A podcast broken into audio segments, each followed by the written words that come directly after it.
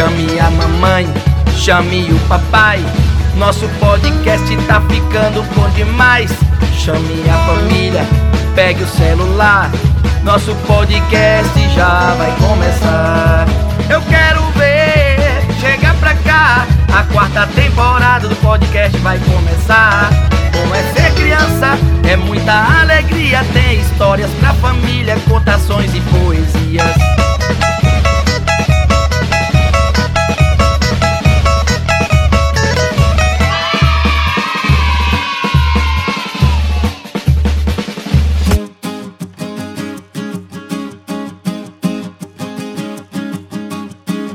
Oi, pessoal! Estamos de volta com mais um episódio do nosso podcast Bom é Ser Criança. Eu sou o Marcos E eu sou a Kai. e espero que vocês estejam preparados, porque Hoje é dia de história. hoje é dia de reconto. Vamos conhecer a casinha do tatu de Elza Salu. E quem vai contar essa história pra gente é a Kathleen. Então vamos começar. Sim, salabim, pirlim, pim, pim. A história começa assim.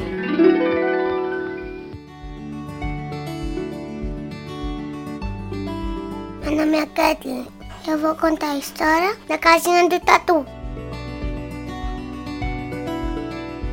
Tatu construiu, ela falou que, que, que, ela fala com o rei, mas o rei roubou a casa dela. E ela ficou assim, tudo do porte dela.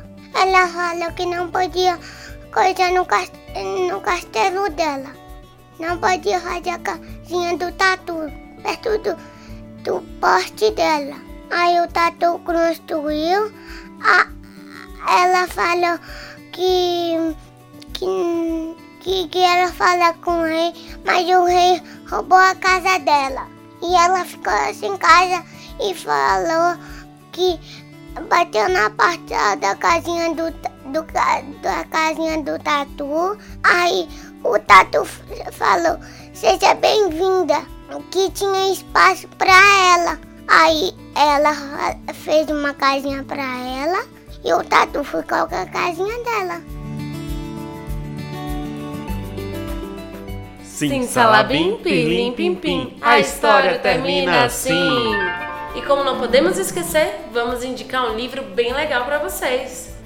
Você já leu a história da Chapeuzinho e o Leão Faminto? Já sim. E não confundam com a história da Chapeuzinho Vermelho, hein, crianças? Esse livro é de autoria de Alex Smith e quem traduziu foi Gilda de Aquino.